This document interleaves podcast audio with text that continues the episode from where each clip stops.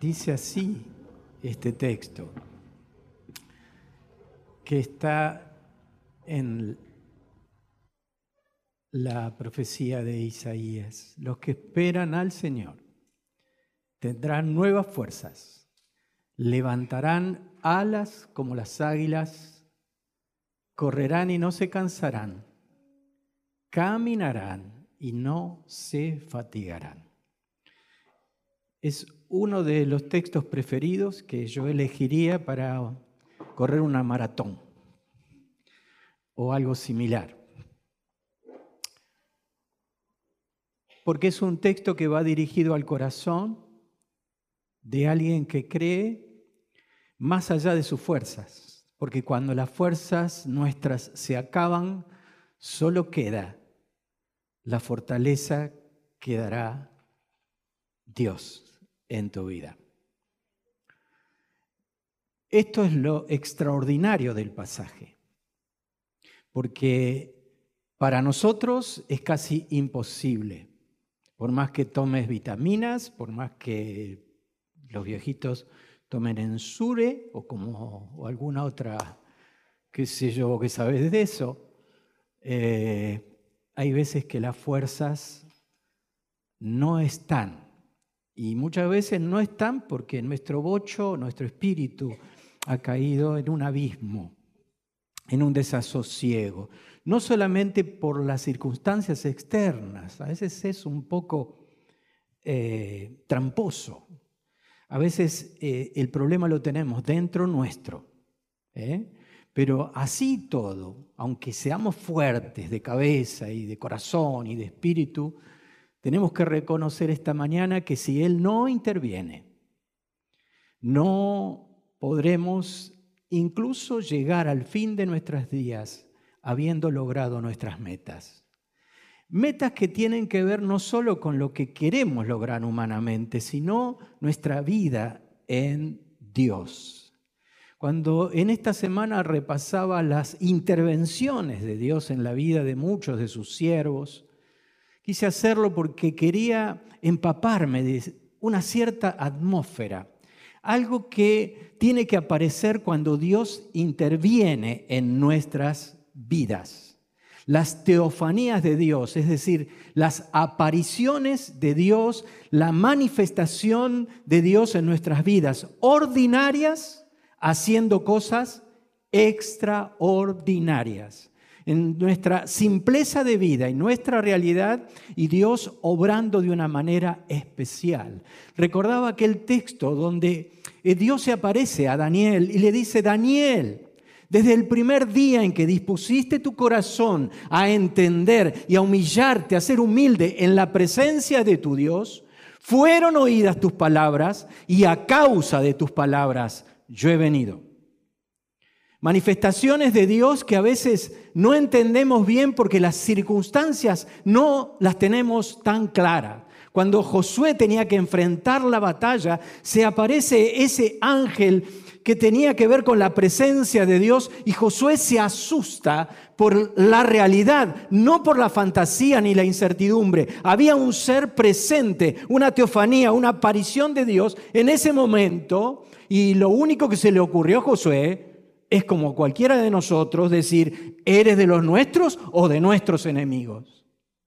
Esta circunstancia que a mí me acontece en este preciso momento, que los libros de autoayuda dicen que eh, es mejor que me pase porque después me levantaré más fuerte. Y tienen razón, si me le puedo levantar, ¿no? Porque a veces nuestras fuerzas, si el Señor no interviene, han decaído. Pero Hermanos, hoy yo le pedí al Espíritu Santo que toque tu corazón, que toque tu vida, que, en la misma palabra aparezca la presencia de Dios, en la palabra poderosa de Dios que aparezca esa presencia. ¿Eres de los nuestros? O no? Esta circunstancia que un libro me dice que va a pasar, ¿es así? ¿O, o es una ilusión de mi parte? Este, este momento de mi vida. He ido a tu presencia, he buscado tu rostro. Como dice Pablo, de gloria en gloria he vivido buscándote. Porque ahí donde está el Espíritu, dice Él, hay libertad. Y cuando el Espíritu obra, yo puedo ir de experiencia en experiencia, de gloria en gloria, dice, como con la cara descubierta. Y en esa dinámica entre Dios y yo, voy a afectar este día y este tiempo. ¿Por qué? Porque la gloria de Dios ha de reflejarse como en un espejo hacia los demás. No solamente que yo soy transformado, no solo cambiado como decíamos el domingo anterior, sino que soy transformado como en la misma imagen del Señor. Es decir, a donde hay un cristiano, ahí debiera pasar algo. Donde hay un verdadero cristiano, ahí hay algo que afecta su alrededor y su contexto. Nosotros estamos acostumbrados a no verlo y hace falta una visión realmente sobrenatural para creer que seres como nosotros, tan simples y comunes, pueden afectar la vida de los demás. Si la iglesia no se levanta en este tiempo, no por obligación, no porque hay un protocolo que lo dice, porque detrás de los problemas siempre vendrá algo Mejor, detrás de las tormentas siempre florecen los campos. Si eso es nada más una etiqueta y una buena frase, no pasará absolutamente nada. Pero si yo me identifico con quién soy en este mundo y el propósito que Dios tiene en mi vida, he de afectar lo que me rodea. Porque la palabra que Dios pone, la palabra que Dios da, es una palabra creativa, así como dijo Dios, hágase la luz y la luz se hizo. Toda palabra que el Señor nos dé y que salga de nuestra boca, si es de Él, va a afectar nuestro medio, va a afectar personas.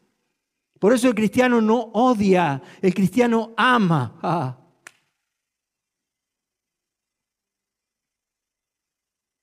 Por eso el cristiano tiene palabras que restauran, que liberan. El cristiano no solo vive enganchado en la realidad, que es realidad para todos, porque el sol sale sobre justos e injustos. Es realidad para el que inclusive no cree en Dios. Y Dios ama a esa persona a pesar de que no cree en Él. Eh, ¿Por qué digo esto? Porque a veces tendemos a sumirnos en un grupo que confiesa al Señor que vive cómodo, que vive bien y eso está bueno. No sé por qué crees que no tenés derecho a ser feliz. No sé qué ha pasado en tu vida. Pero lo sobrenatural de Dios también es para que tu vida cobre una felicidad que antes no tenías. Aún en medio del sacrificio, en medio de la tarea que Dios te ha encomendado, eso mismo será tu gozo y tu alegría. Por eso es más bienaventurado dar que recibir, porque tu vida ha encontrado sentido.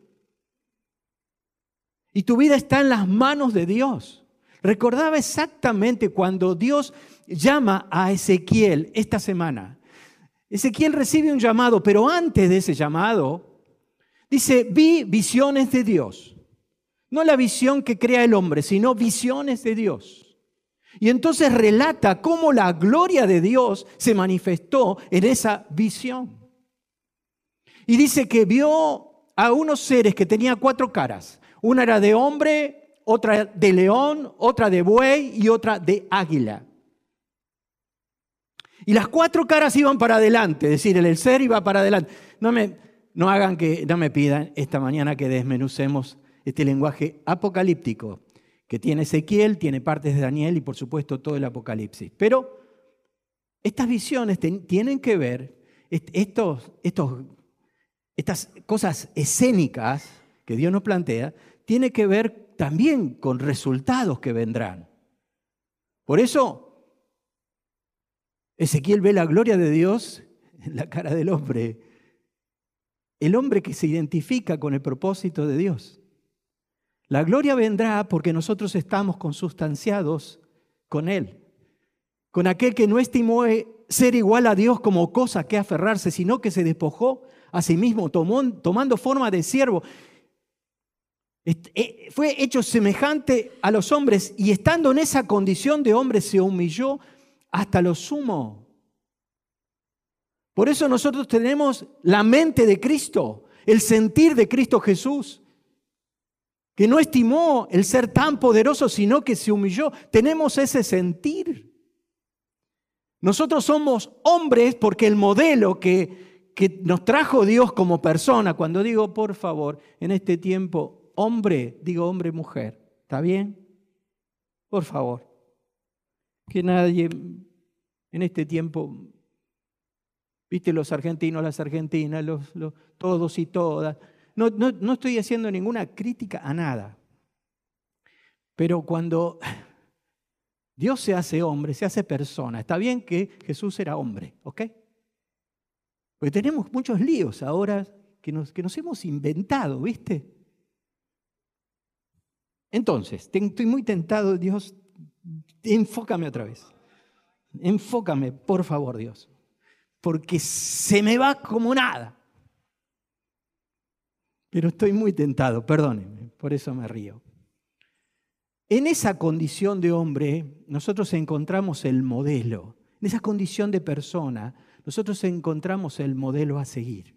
Pero es un modelo que comporta la cara del león, donde Dios dará autoridad a la iglesia, fortaleza y valentía para vivir este tiempo. Y comporta la cara del buey, que es perseverante, como decía aquel dicho creo que todavía vive José Larralde, qué sé yo, chico, perdónenme por esto, pero eh, decía, el tranco del buey es lento pero se asemeja al hombre que es sabedor. Dice, lento el paso, pero es gran Señor y grande el tendal que deja. A mí me gustaría una iglesia, según Ezequiel, con cara de buey.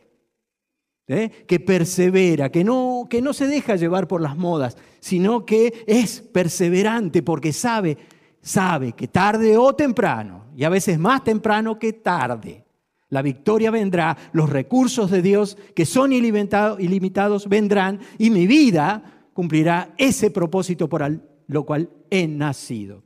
Y en último lugar, me gustaría que la iglesia más que nada tenga cara de águila. ¿Por qué? Porque es el símbolo que se eleva a las alturas, aquello que busca estar cara a cara con su Dios. Dios se va a pasear en tu vida. El Espíritu de Dios está dispuesto en este tiempo. Y la pregunta que nos debemos hacer es si nosotros estamos dispuestos.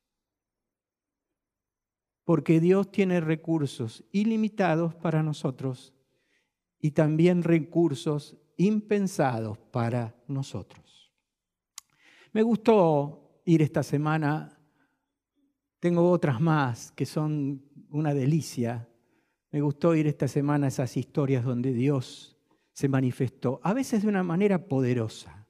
Estaba Eliseo con su siervo, había profetizado, eh, luchando contra un montón de cuestiones, no importa. Y, y, estaba durmiendo Eliseo. Y entonces sale a la mañana temprano, el siervo abre la puerta, la, la tienda y ve un ejército que viene contra ellos. Y entonces le dice, padre, padre, viste, Eliseo estaba durmiendo, había pasado la noche hora, estaba ahí. Padre, vienen contra nosotros.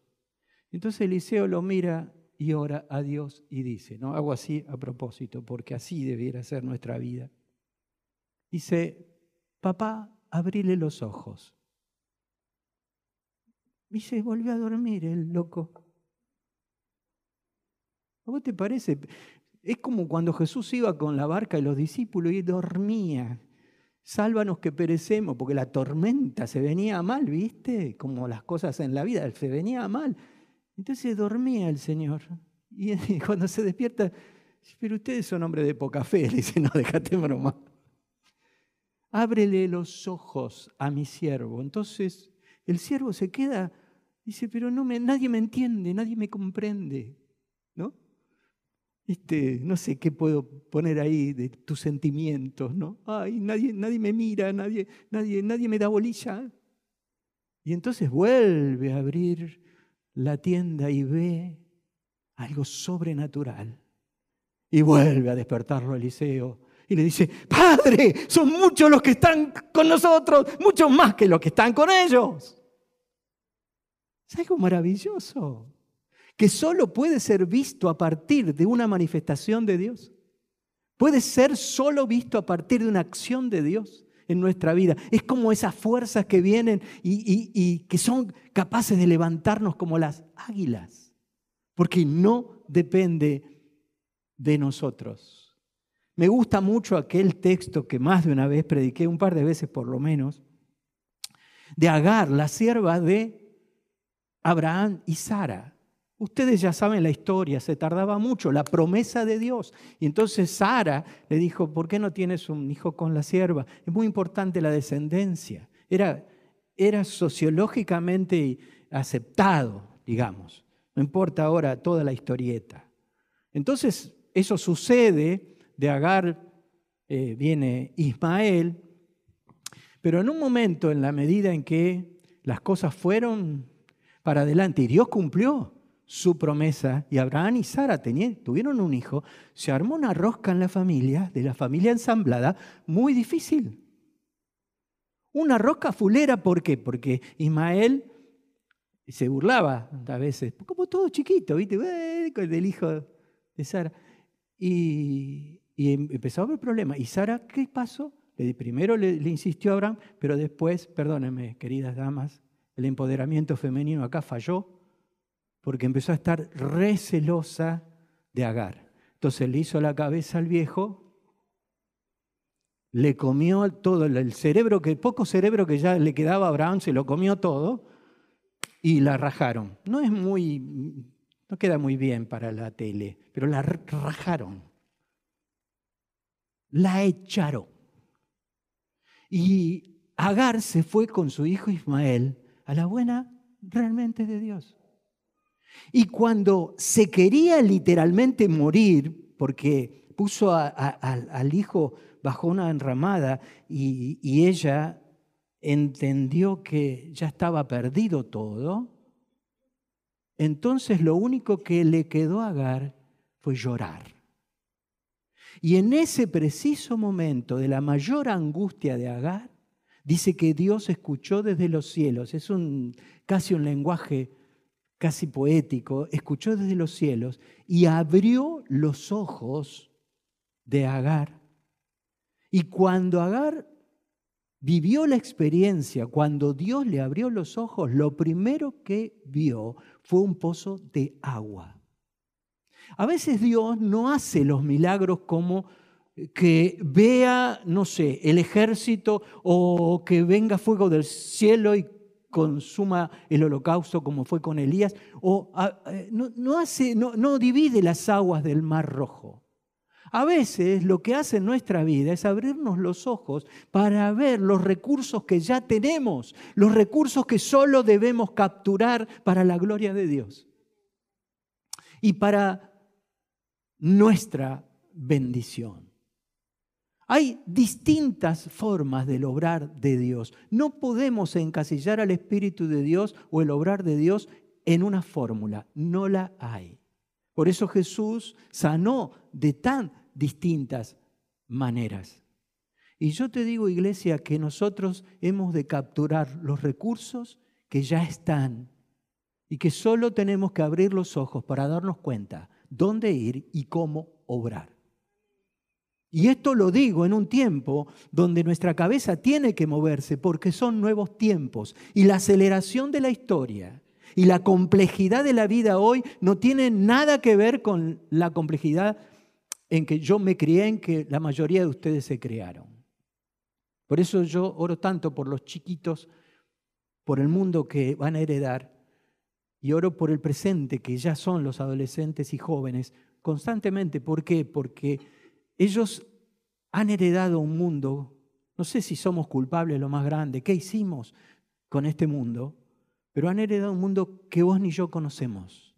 Ni siquiera ellos pueden entender todavía en su dimensión. Por eso el toque de Dios, la manifestación de Dios, las fuerzas de Dios, el discernimiento que viene de Dios, el entender los tiempos y el entender cómo la iglesia debe levantarse en un tiempo difícil, es nuestra tarea de poder decir, no hay fórmulas, no hay estrategia, solo necesitamos recibir, pero no vamos a ningún lado si tu gloria no nos acompaña, como dijo Moisés. No vamos a ir a ningún lado si tu presencia no ha de ir con nosotros. Queremos experimentar tu toque, queremos experimentar tu presencia de tal manera que nos gocemos juntos por lo que has hecho y por lo que harás. Queremos afectar este tiempo no porque tengamos recursos, sino porque tus recursos, que son ilimitados e impensados, estarán a la vista de nosotros y al alcance de nosotros. Quiero cerrarte este tema con una historia. Mira, las historias nos dan, y sobre todo las historias bíblicas, nos dan referentes, esos personajes que son importantes para nosotros porque en ellos vemos cómo se supera la dificultad. Por eso hay tantos personajes. Impresionante. Y la verdad es que quiero traerte algo más cercano, aunque vos no te, identificas no te identifiques con la historia. No importa que sea literal lo que te va a pasar a vos o lo que te está pasando. Tiene que ver con lo que Dios más bien puede hacer en tu vida. Mira, todos tenemos una historia. Todos podemos narrar nuestra historia. Mal, bien, algunas cosas que nos acordamos. Pero la verdad, lo interesante es que vos construyas una nueva narrativa. Seas capaz de construir una nueva historia para tu vida. No hay edad.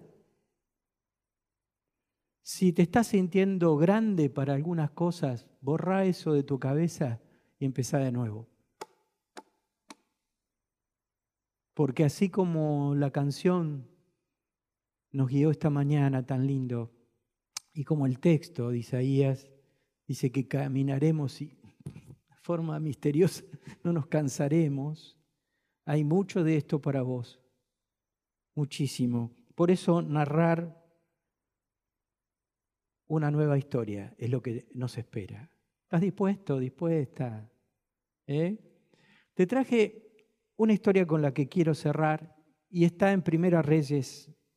Y si es tan amable esa dama tan preciosa que pueda ponernosla, dice, el profeta Elías, que era de Tisbé, de la región de Galat, dijo a Ahab, lindos nombres para los próximos nacimientos, juro por el Señor, Dios de Israel, a quien sirvo, que en estos años no lloverá ni caerá rocío hasta que yo lo diga.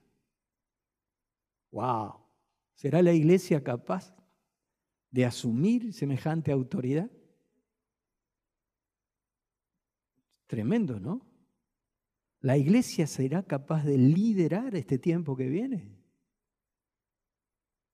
Estar inmersa en medio de la sequía inclusive se la bancará la iglesia y será capaz de traer esa palabra creativa, esa palabra creadora que modifique el día de los demás. Y entonces dice, por eso el Señor le dijo a Elías, vete de aquí hacia el oriente y escóndete en el arroyo de Kerit, que está al oriente del Jordán. Allí podrás beber agua del arroyo y fíjense ustedes los recursos de Dios.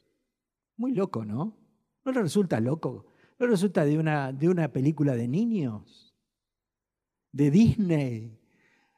Eh, yo he ordenado a los cuervos que te lleven comida.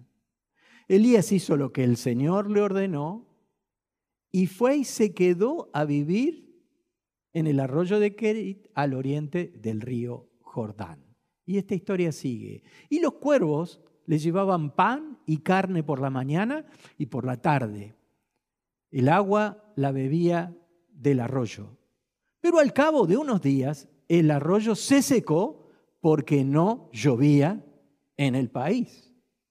La iglesia responsable de una profecía, pero después también viviendo exactamente en esa realidad social. ¡Wow! Entonces el Señor le dijo a Elías, levántate y vete a la ciudad de Sarepta en Sidón y quédate a vivir allá. Ya le he ordenado a una viuda que allí vive que te dé de comer.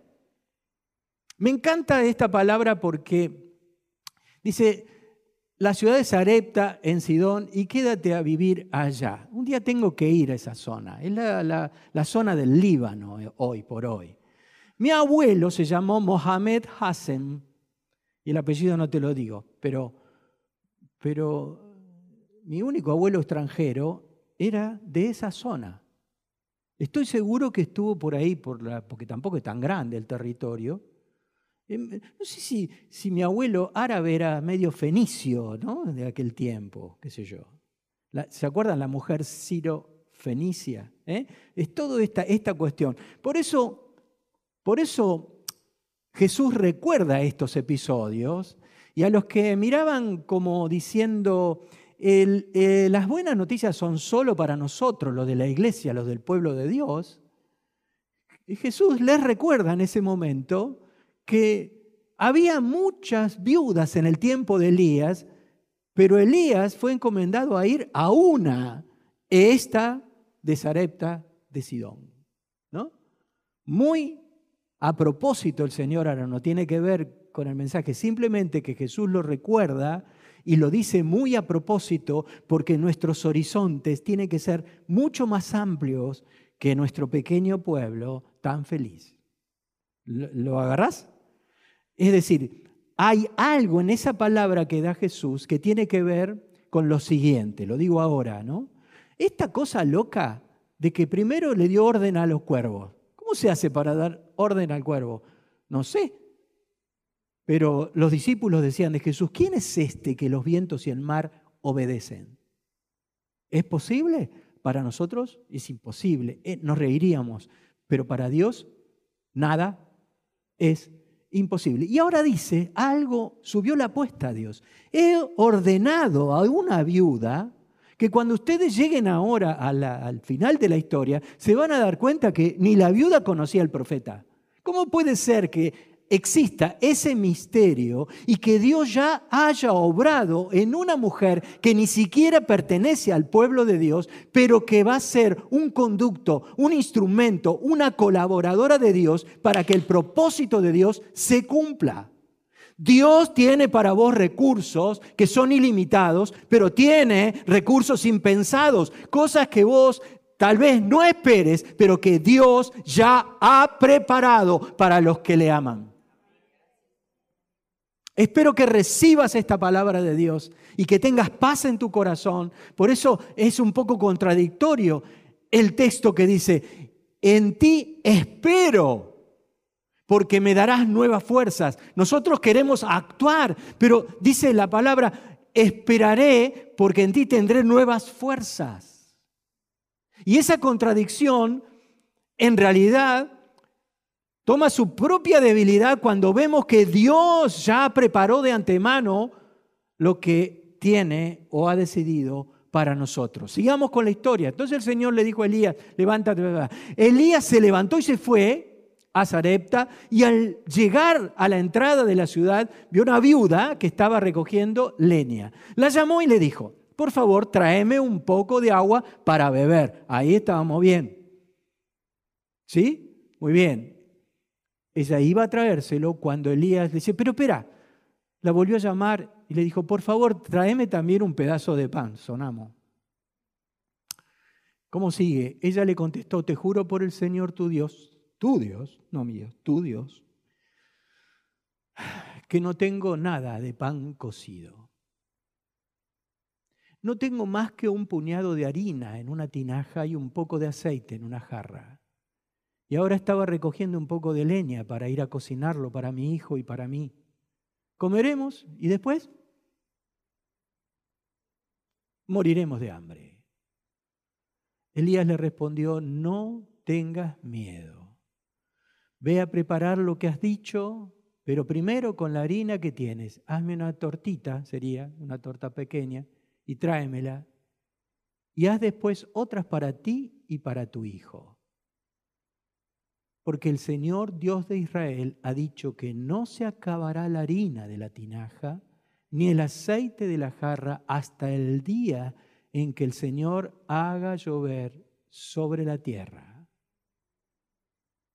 La viuda fue e hizo como Elías le había ordenado, y ella y su hijo, ella y su hijo y Elías tuvieron comida para muchos días. ¿Y cómo sigue el texto? El último. No se acabó la harina de la tinaja ni el aceite de la jarra, tal como el Señor lo había dicho por medio de Elías. Hay promesa de Dios para tu vida. Y esta palabra es para vos. Porque la fidelidad de Dios no se acabará nunca. Nunca. Y esa fidelidad será para siempre, en los momentos difíciles y en los momentos de fiesta. Porque Dios te ha amado como nadie te puede amar. Eres precioso, eres preciosa, eres como la niña de sus ojos. Y toda herida, toda cosa que no está funcionando bien en tu vida, Dios la ha de tocar.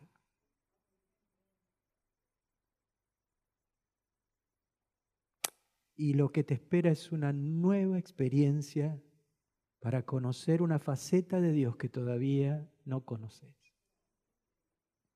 Porque Dios tiene recursos impensados. Gracias damos por estas historias, por estas narrativas porque sabemos que en una persona común, olvidada y ni siquiera mirada por el pueblo de Dios, Dios puede hacer cosas, como han dicho tantos predicadores, cosas extraordinarias. ¿Cómo lo hará? ¿Cómo no lo hará con vos el Señor? ¿Eh?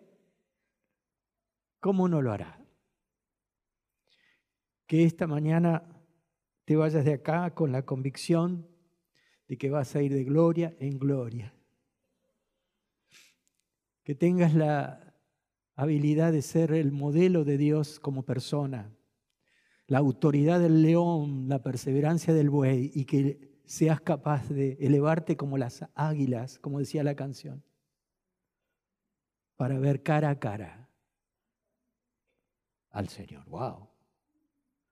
Porque en esa relación de espejo, lo que va a suceder es que el rebote de la imagen, las personas, como siempre te digo, van a estar como no, no van a saber qué les pasa, pero les pasa algo. Ahora, su espíritu está dispuesto. El tema es que vos digas presente. El tema es que vos digas, acá estoy. El tema es que vos digas, espero a tal punto que el Señor me levante con nuevas fuerzas y haga aunque sea 24/7, no me cansaré, no me fatigaré, porque el Señor me ha levantado como levanta las águilas. Padre mío, gracias por estas historias. Gracias porque nos vemos a veces reflejados, pero gracias por tu poder infinito. Gracias porque tantas experiencias donde vos hiciste algo único y de manera poderosa. Ahora yo te pido, Señor, que toques la vida de nuestros hermanos, que toques nuestra vida. Señor, que toques la vida de los que están ahora viendo este, este culto, los que están detrás de la pantalla. Señor, pasa tu mano de poder sobre sus vidas. Señor, yo te pido por aquel que está angustiado y que no se encuentra sin salida, que, que tu libertad llegue a su vida ahora en el nombre de Jesús. Señor, te pido por los que están atados, a veces en sus propios pensamientos, Señor, por aquellos que están necesitando tu libertad. Señor, yo te pongo en tus manos los que, Señor, están viviendo así, día tras día, un día a la vez. Señor, que tu gloria y tus bienes materiales y espirituales ahora se abran para ellos. Señor, gracias, porque nosotros no deliramos, Señor, cuando unos chicos nos dicen que a pesar de la situación nos vamos a ir de campamento. Yo lo creo, Señor. Y creo que va a sobreabundar y creo que va a sobrar. Aunque tengamos dos pececillos y cinco panes, tú has de multiplicar. Y si ahora damos, eh, vamos a dar más. Porque nos ha llamado a esto tan bendito de ser más bienaventurados, más dichosos en el dar que en el recibir. Gracias porque ahí se constituye tu iglesia. Gracias porque este es el sentir de Cristo Jesús. Gracias porque si lo hacemos a estos más pequeños, a Él lo hacemos. Gracias Señor, gracias. Señor, ahora yo te pido por cada persona que está aquí. Gracias porque esta mañana se levantaron y vinieron a adorarte. Porque cuando te adoramos, todo es diferente.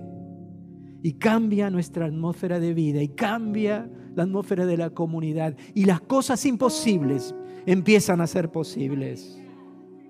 Señor, ahora en el nombre de Jesús, que la unción tuya, que es una unción poderosa, habite en esta iglesia, habite en cada uno de tus hijos. Y que muchos vean tu poder y tu gloria manifestado en cada día, en cada situación, que marque, Señor, la diferencia. Yo te alabo, te adoro y lo haré por siempre y siempre. Si bendito eres, lo confesamos. Sabes que todo es en el nombre de nuestro Cristo Jesús. Amén.